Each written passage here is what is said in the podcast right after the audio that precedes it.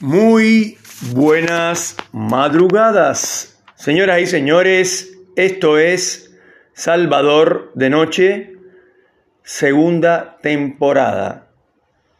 Esto es un programa de podcast, un programa de radio del siglo XXI, como yo le llamo, y está dirigido a la gente que vive sola, que cada vez son más en el mundo entero, a la gente que trabaja de madrugada, como los camioneros, por ejemplo, como eh, la policía, el ejército, los taxistas, los remiseros, eh, la gente del transporte público, pilotos de aviones, etcétera, que mientras estamos, la mayor parte de la gente está durmiendo, eh, hay otra parte que está trabajando para cuando nos levantemos al otro día y pasemos por la panadería, el pan está, el pan está esté recién hecho, eh, para eso el panadero tiene que levantarse a las 3 de la mañana. Así que para toda esa gente y después para todos los demás que trabajan normalmente en una oficina, en un banco, eh, en, un hospital, eh, en, en, cualquier otra institución, por supuesto, nuestro saludo, la idea es comentar un rato diferentes estos temas de la vida cotidiana en general y también hacemos críticas a eh, teleseries eh, de la plataforma generalmente de Netflix, eh, pero también de otras o películas o programas de televisión, por ejemplo Masterchef, que ahora está acá en Argentina, han hecho como tres versiones porque está muy, muy de boga, la gente lo ve mucho, tiene un rating altísimo. Y eso también hacemos críticas eh, sobre esos programas. En el, en el día de hoy, que es primero de diciembre, no sé si eso le suena, primero de diciembre del 2021, señores, se terminó el año, llegamos al último mes. Eh, la verdad que no sé cómo llegamos, porque ha sido un año terrible en la República Argentina. Mejor que el año pasado, seguro, pero igual horrible. De política no vamos a hablar, eh, podríamos decir, como para que quede claro, podríamos empezar por el capítulo pasado diciendo que Cabo Verde, según un alto funcionario del gobierno en la parte de salud pública, el Ministerio de Salud, dijo que Cabo Verde, que el barco que venía de Cabo Verde estaba en... Esa gente viene de Asia, dijo. O sea, una burrada total. O, que también lo mencioné, el presidente de la República que dijo que los mexicanos vienen de los indios, los brasileños vienen de la selva y los argentinos vienen de los barcos. O sea, qué cool los argentinos. Y lo otro, por supuesto, burrada mal para un hombre que es abogado y da clases en una universidad de derecho. O sea, eso nada más ya te dice el desastre que hay en todos los aspectos. De todas maneras, como siempre, los marasmos, los marasmos sociales, políticos, ideológicos, como quieran llamarle, eso genera, por supuesto, riqueza para gente oportunista, para gente que sabe aprovecharse de los momentos eh, y también es un talento. Le gusta a quien le guste, le pese a quien le pese. Hay gente que está haciendo mucha guita, como se dice acá, eh, por todo lo que está pasando con el dólar, eh, porque no hay reservas en el Banco Central, etcétera, etcétera. El programa de hoy vamos a hablar que esta crisis, esta crisis genera, como yo decía antes, eh, hay mucha gente oportunista, mucha gente que se aprovecha de los momentos, y este es el caso de algunas empresas multinacionales, generalmente nacidas en los Estados Unidos que empiecen, como es el caso de Amway, como ejemplo clásico, que son empresas que generan, si no es su objetivo, al final enriquecen a muchos por un periodo de tiempo corto, se borran y después vuelven a surgir. Sobre todo surgen cuando hay mucha crisis, cuando hay problemas de empleo graves, cuando hay desorden, marasmo, desastre o como quieran llamarle, en un país como es el caso de Argentina, están surgiendo como la mala hierba, empresas multinacionales con sistema, el llamado sistema piramidal de ventas, que es un horror y es muy sencillo.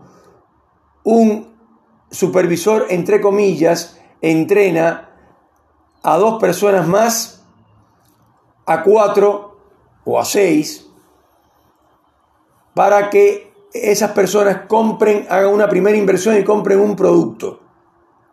Producto X. Pongamos, por ejemplo, que sea un champú. Un champú, eh, el champú es de muy buena calidad, es fabricado en los Estados Unidos y viene de los Estados Unidos en unas cajas especiales que te das cuenta que el packaging no es de acá, es muy superior y el producto en sí mismo es muy bueno. Ahora bien, cuando lo compras, ocurre que te compras dos o tres cajas para empezar a vender y el supervisor, entre comillas, del famoso sistema piramidal te dice que vos tenés que buscarte mínimo cuatro vendedores más para que trabajen para vos. Entonces vos vas a tener el 50% de las ganancias de lo que vendan la gente que está por debajo de vos. Si por debajo de vos hay cuatro vendedores, ganaría el 50% de lo que vendan esas cuatro personas. Pero si hay un sistema exponencial de gente debajo de ti, que vos generas cuatro y esos cuatro generan cuatro cada uno, ¿verdad?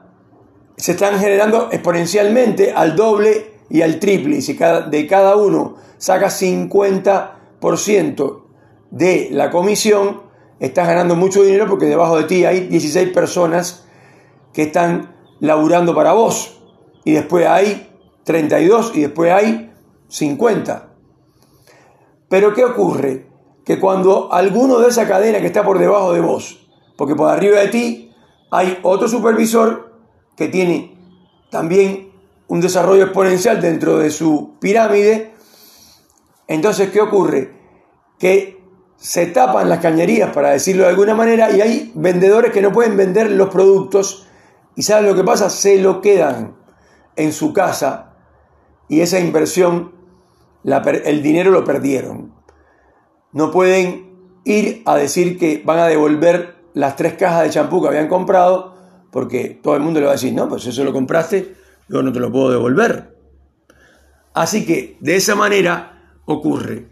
Entonces es increíble la desesperación que eso produce en las personas y la gente que queda estafada de alguna manera porque la gente que crea estos sistemas piramidales, que la más famosa, repito, es Angway, son multinacionales, hay muchos nombres, que no los voy a citar, pero que todo el mundo sabe y están proliferando sobre todo en la provincia de Mendoza, están viniendo muchos mendocinos acá a Neuquén a montar equipos de ventas en lugares como Neuquén, por ejemplo, que es un lugar donde viven muchísimos petroleros y el desarrollo explosivo y exponencial de la ciudad habla de la cantidad de dinero que entra por el petróleo y por supuesto que los hombres que trabajan en el petróleo, sobre todo en Vaca Muerta, en Amarga la Chica, etcétera, que hay petróleo no convencional eh, y gas también. De hecho, se está hablando de hacer un gasoducto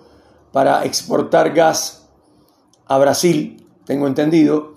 O sea que es una explosión tremenda en el sentido de que se gana, hay mucha gente que gana mucho dinero y otros que ganan, eh, no sé, la décima parte, la décima parte que gana un petrolero.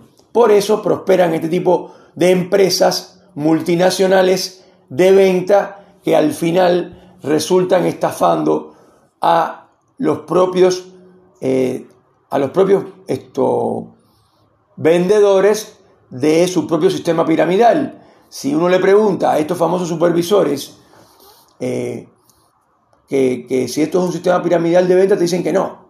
No, no, no, esto no tiene nada que ver con Angway. Esta empresa tiene otro nombre. Eh, y a nosotros hay una tercera empresa, porque han sofisticado el sistema, que te presta dinero o sea, más complicado todavía porque te estafan más rápido, te presta dinero para que vos puedas comprar tus productos y después venderlos. Si son de cocina los productos, por ejemplo, van a casa del cliente, llevan un chef y te hacen cocinar algo rico en las ollas, eh, en su instrumental de cocina, para decirlo así, pero la venta va por productos de cocina. Eh, por supuesto, ollas, cacerolas o como quieran llamarle. Entonces, repito, cuando hay crisis económicas en un país, cuando hay marasmo social, cuando hay quilombos, eh, cuando hay huelgas todos los días, cuando los políticos no saben qué hacer, eh, no están preparados para gobernar, como es el caso de este funcionario de alto rango del Ministerio de Salud, que yo ponía el ejemplo y le dediqué el capítulo pasado, el tipo ni siquiera sabe dónde queda un país llamado Cabo Verde, que es de África y lo metió en Asia. Entonces cuando eso ocurre, se fugan eh, los capitales, los dólares, y los argentinos lo que hacen en una desesperación total es tratar por todos los medios de dolarizarse y de comprar dólares al precio que sea. Y eso, por supuesto, sigue subiendo el precio, sigue subiendo la inflación y es una bola de nieve, cada vez peor. Así hemos llegado a diciembre con un gobierno incompetente que además no le interesa el pueblo, no le interesa mejorar la calidad de vida de la clase media. Hay dos millones de personas que eran de la clase media, entre ellos estaba yo, por cierto, que se cayeron eh, de ese lugar y algunos son indigentes y otros la están pasando muy mal. Eh, no te puedes comprar un pedazo de queso, una botella de vino, algo que te guste, pues para eso trabajas, para eso ganas dinero, eh, porque tu dinero no sirve y cada día sirve menos. en este momento los mil pesos argentinos están en, en un promedio en cuatro, cuatro eh, dólares y algo. Un billete de mil pesos argentinos vale 4 dólares y 40 centavos, 45 centavos, algo así. ¿Por qué? Porque el dólar que sigue creciendo está en 207, 206, como muy, pero muy espectacular, 201. Ya no está en 201, ahora subió y llegó a 215 y así sigue subiendo. Pero de 200 no va a bajar. No hay manera de bajarlo y todo el mundo que sabe un poco de economía dice que se viene una devaluación brutal. Entonces, las personas que ahora perciben un sueldo mayor a 100 mil pesos se podrían considerar de alguna manera casi ricos en este país, porque perciben un sueldo mucho menor a mil dólares, pero por supuesto comparado con los demás es un eh, buen sueldo. 150 mil pesos es un buen sueldo, 200 mil pesos es un muy buen sueldo en la República Argentina en este momento.